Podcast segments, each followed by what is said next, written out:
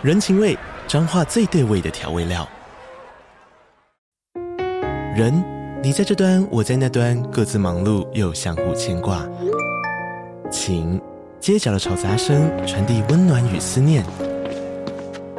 味，是从每一个转角飘出的乡愁。这里是彰化县政府 Podcast 节目《彰化早咖》，我是主持人内克。从彰化大小事各具特色到旅游攻略，透过轻松有趣的访谈，带着大家走进最在地的早咖。准备好了吗？彰化的故事，我们说给你听。以上为彰化县政府广告。嘿，我是只爱大冰奶的奶茶司机。那在前几期的节目里啊。我分享了很多不同的县市，还有各种不同国籍的妹子之后呢，今天我们就回来大本营台北啦。我之所以没有刻意分享很多台北的讯息呢，是因为我在台北的时间大部分就喝定点茶嘛。那定点茶庄、定点茶的流程，其实我之前也分享过很多了，那内容其实也都大同小异。偶尔会聊聊其他县市的定点茶，也就只是纯粹站在一个外地人的角度看那边的定点茶。价格、品质如何以及数量嘛？毕竟有一大部分的台湾听众嘛，他们就不住在台北。那如果平常比较少接触这一块人呢，可能以为哇，要喝茶是是得跑到台北的武木啊，或是西门町那边等等的。但其实不是啊，定点茶庄几乎每个县市都有啊。你从巨头们的入口网站稍微搜寻一下，就会发现，哎，可能比你想象中的还多，价格还比台北便宜啊。所以你就就近消费就好了，不需要每次。想喝茶就大老远跑到台北，不过在台北啊，定点茶喝酒，总想换点新鲜的嘛。所以之前呢，才有比较多其他县市的舒压店的探访。毕竟我之前没去过嘛，所以就抱着考察的心态去了解一下一千出头的舒压店到底里面的流程是怎样的，还有一般妹子的水准大概在哪里。不过这些终究对我来说，就只能是开胃小菜啊，算不上正餐。至少对目前的我来说啊，感觉去喝茶呢，就是要来个。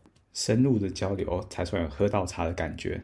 不过，也许等我再老一点之后呢，没有那个体力了，可能就懒得这样玩了，就觉得也许去些半套店啊，跟妹子打情骂俏一下，最后再来个摄护腺保养就足够了。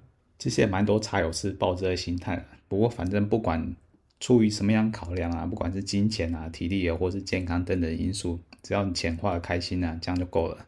每个人都有每个人自己喜欢的喝茶方式跟形态啊，没有谁对谁错的这种概念。不过说回按摩养生馆啊，在体验过这么多平价的越南店之后啊，开始来回去温习一下台北武木的台妹舒压按摩了。那关于武木这一带的舒压按摩啊，我其实节目早期呢都有介绍过，你们如果有兴趣回去听的话，我会把链接放在下面。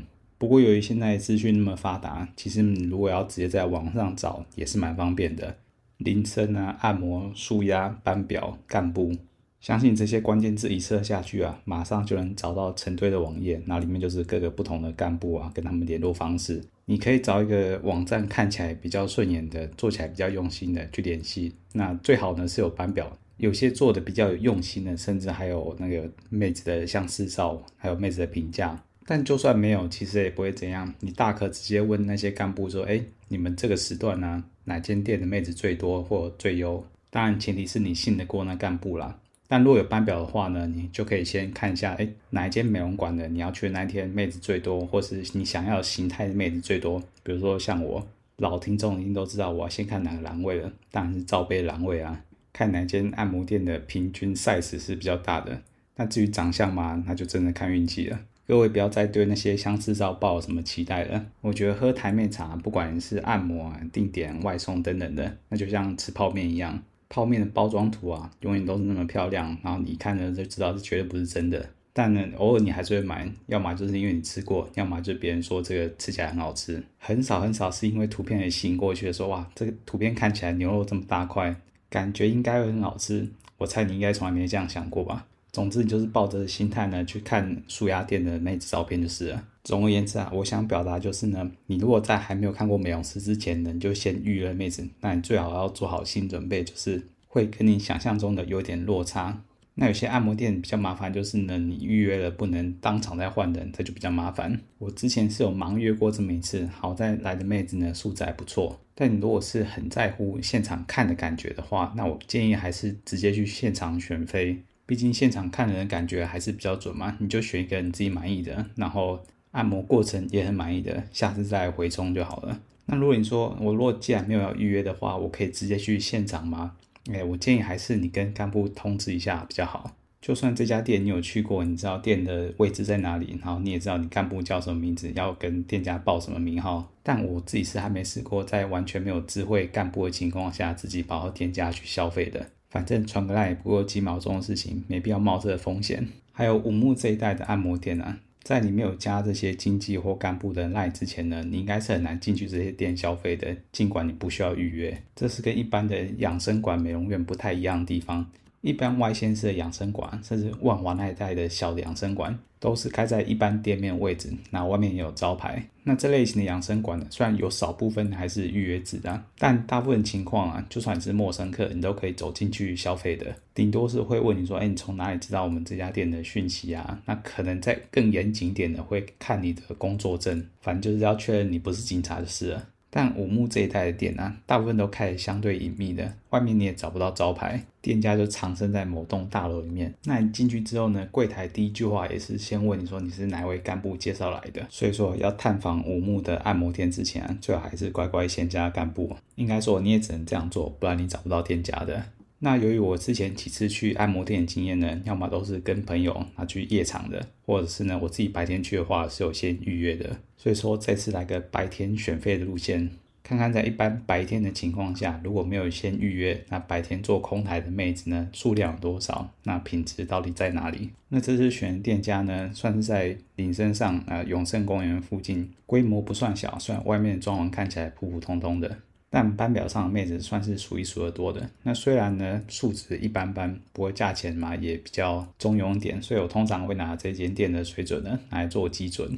你如果请干部推荐一间妹子多的店，多半也是推荐到这里来。那其实这间店我之前跟我朋友就有来过，不过我们那时候来的时候呢是晚上的时段，所剩下妹子呢其实不算多。不过好在呢，我跟我朋友都有选到还算顺眼的妹子，然后最后呢都有做运动。详细的体验都有分级在之前的集数里面呢，所以呢，一样还是参照之前的链接啊。简单来说呢，还算是正面的体验啊。妹子外貌还不错，那重点是特别年轻啊。虽然那个罩杯呢不算是我的菜，但考量到她才二十出头啊，这一点还算可以弥补过去。只不过要加值做一次运动还要花三千多块，实在是真不便宜啊。而且这些店呢是不能刷卡的。五木这一带的店家，有些可以刷卡，有些不能刷卡。但就算可以刷卡呢，都要加手续费。一般而言呢，可能都要五帕起跳，呃，算是不小的开销啊。所以大家最好还是带足够的现金在身上。那这次选日常的原因呢，是因为他们的班表上看起来日常人数其实也不少，而且每个妹子的上下班时间不一定。但是呢，大概在下午四点到下午六点这个时段里面呢。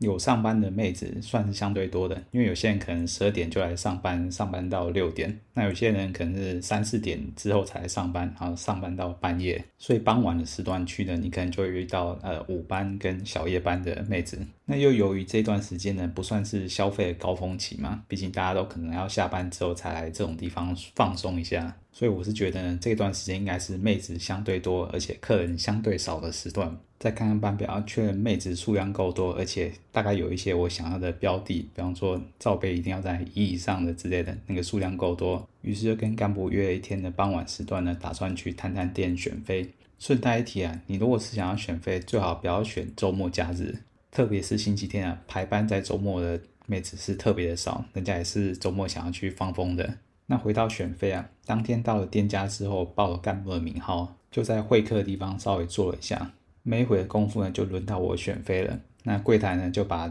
有空档的妹子都叫叫站在走廊。说实在，这边的空间真是蛮小的，不少店家选配的空间都比这大不少。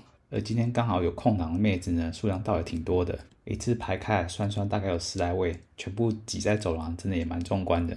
先不看数字啊，光这个数量我就觉得这已经不是一般的按摩店或养生馆能比得起的。一般区域型的养生馆，你说里面全部有上班的妹子，加起来有十位就已经不错了，更不要说外县市的养生馆，里面都是越南妹。虽然说五木这边店家好像也是有一些外籍佣兵的，但台籍应该还是占绝大部分的比例。那在数值的部分，虽然第一眼看过去觉得数值就普普通通、一般般。虽然说光看外表的话，找不太到有什么会让你惊为天人的妹子。但也不至于有谁长得比较特别到让你印象深刻，或者是这个茶温高到有点让你想叫阿姨的。整体人的年龄啊、长相或是身材呢，都算普通以上水准，不算有什么特别拉夸的，会让你怀疑是不是跑错棚的。那虽然妹子一般的姿色普通啊，不过还是有一两位让我印象稍微深刻一点的。撇开我后来选中那位啊，剩下的妹子里呢，其中有一位也算是让我印象深刻吧。不是因为她长得特别正啊，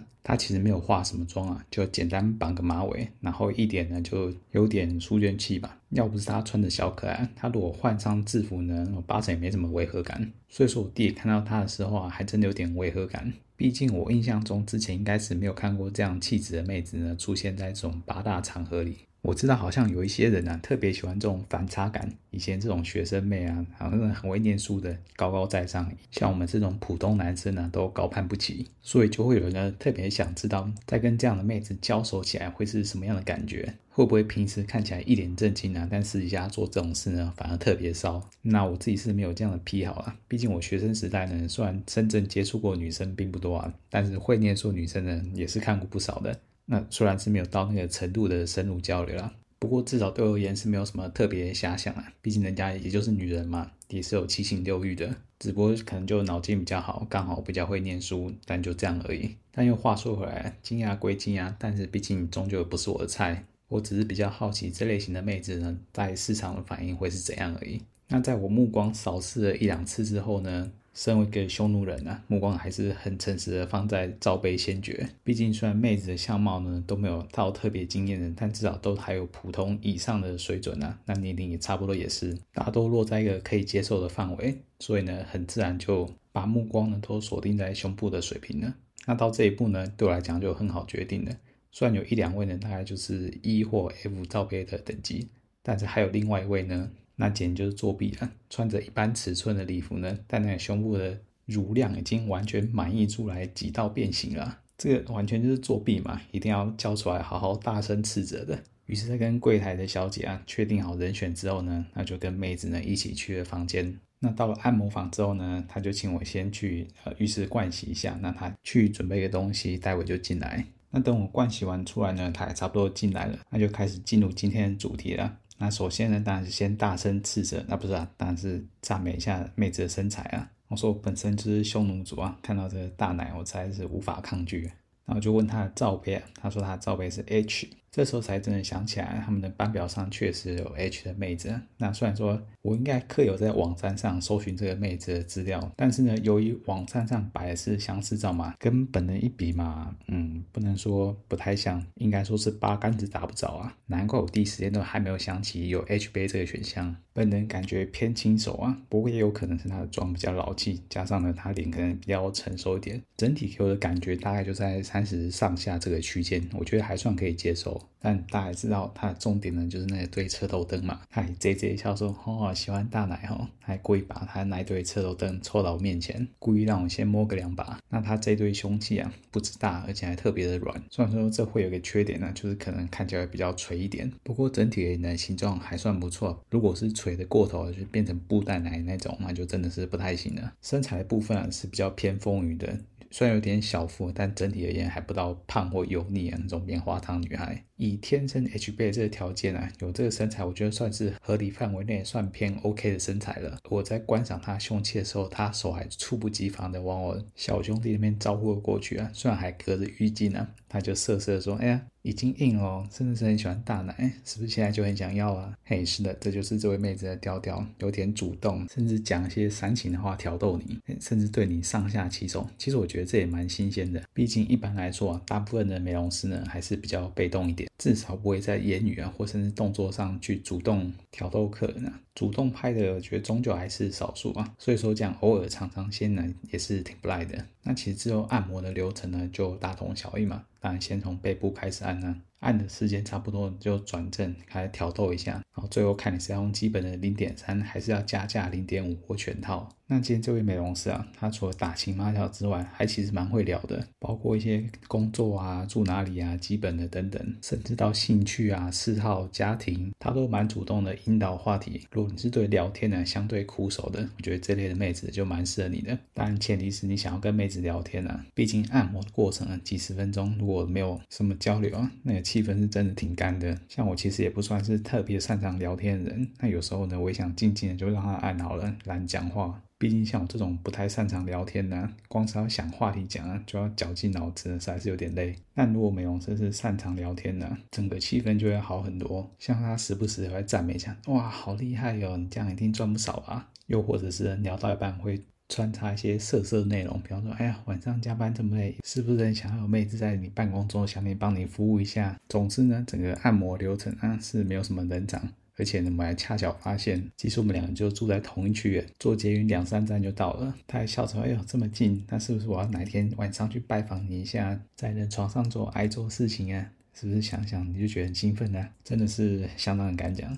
不过他除了嘴上功夫啊，他的按摩算是还可以。虽然说本来台面的按摩啊，其实就真的不要期待太多了，但起码至少力道有给足啊，不要按没两下就急着要翻正结束，我觉得就算及格了。”那背面按了差不多之后呢，就开始翻正，然后收尾了。那妹子能说善道嘛？舌头上面功夫，当然也是不会马虎。至少她那边舔胸啊，边舔边打，那还是蛮有 feel 的。不过比较可惜的一点是呢，她那天应该是大姨妈来了嘛，所以她没有全卸，还有穿着小内裤。那我手去招呼之后呢，哎，发现嗯有卫生棉。不过至少车头灯大解放啊，可以揉可以舔的，也算是够满足了。那妹子的反应呢，也是挺到位，是会真的让你有互动的感觉。那虽然今天眼看着运动是做不成了，不过还是来了解一下行情。那他说他是有加持到全套的服务啊，只不过今天刚好就不行嘛。那他说加持到全套价格呢是四千，那其实我早有耳闻啊，现在这些按摩店的加持服务啊，通常都三四千起跳了。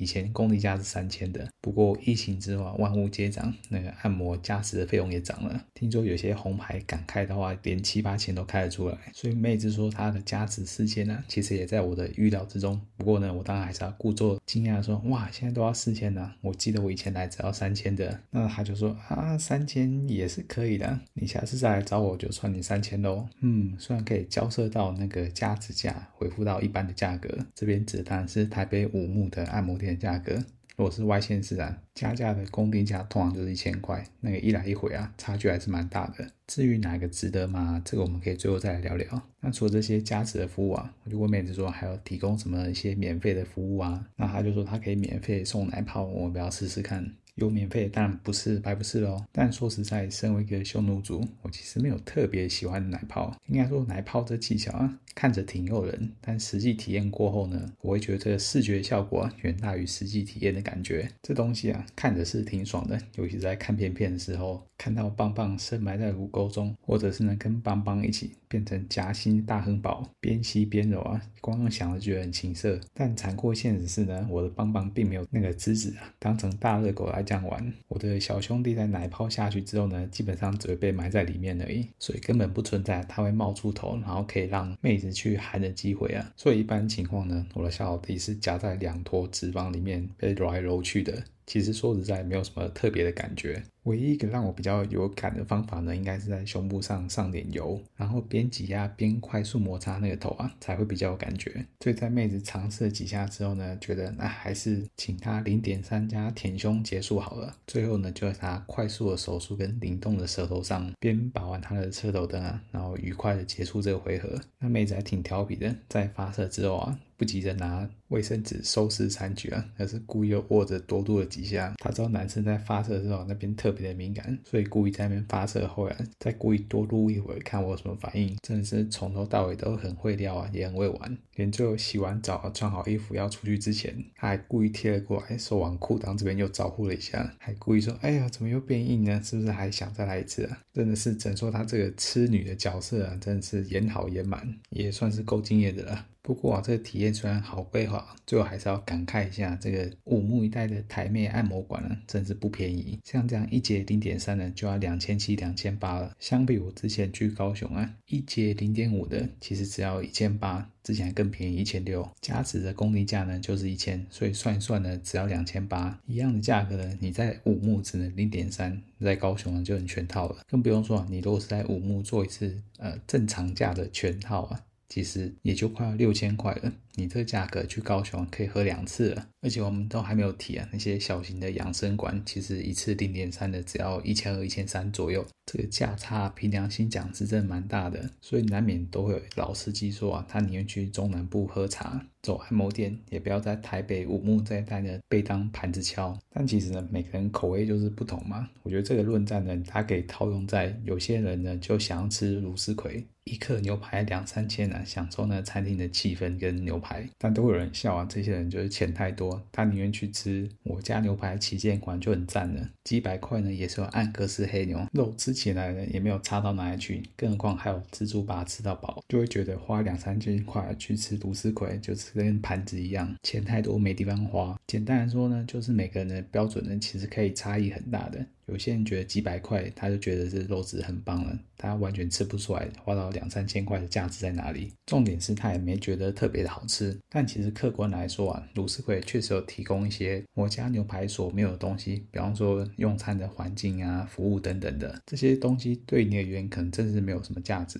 不过呢，并不是就表示它不存在，或是对别人而言呢，它就不重要。所以现实是呢，两边各有各客群，而且都活得好好的。那回到武木按摩店上啊。虽然它价格是真的贵，但我还真的想不起来有哪些按摩店可以一口气提供这么多台面让你选妃，而且甚至撇开国籍不看的话，武木这边的按摩店的素质啊跟年龄其实也没有比较差。凭良心说，很多外县市就算是大的养生馆呢，你在没有找红牌的情况下，搞不好店家直接塞个熟女给你，而且这个熟度呢，可能比你在五木看到的小姐呢都还要熟。更不要说呢，你可能还没得选，或是光要打个枪看下一个妹子呢，都要等半天。这些都是其他养生馆、按摩店所无法提供的体验吧。对我而言呢，两边其实就是不同维度的世界。那至于你觉得值不值得呢？那你就自己决定了。也许看看，真的觉得你觉得就是要年轻台妹不可，其他地方再便宜啊，就是看不上眼。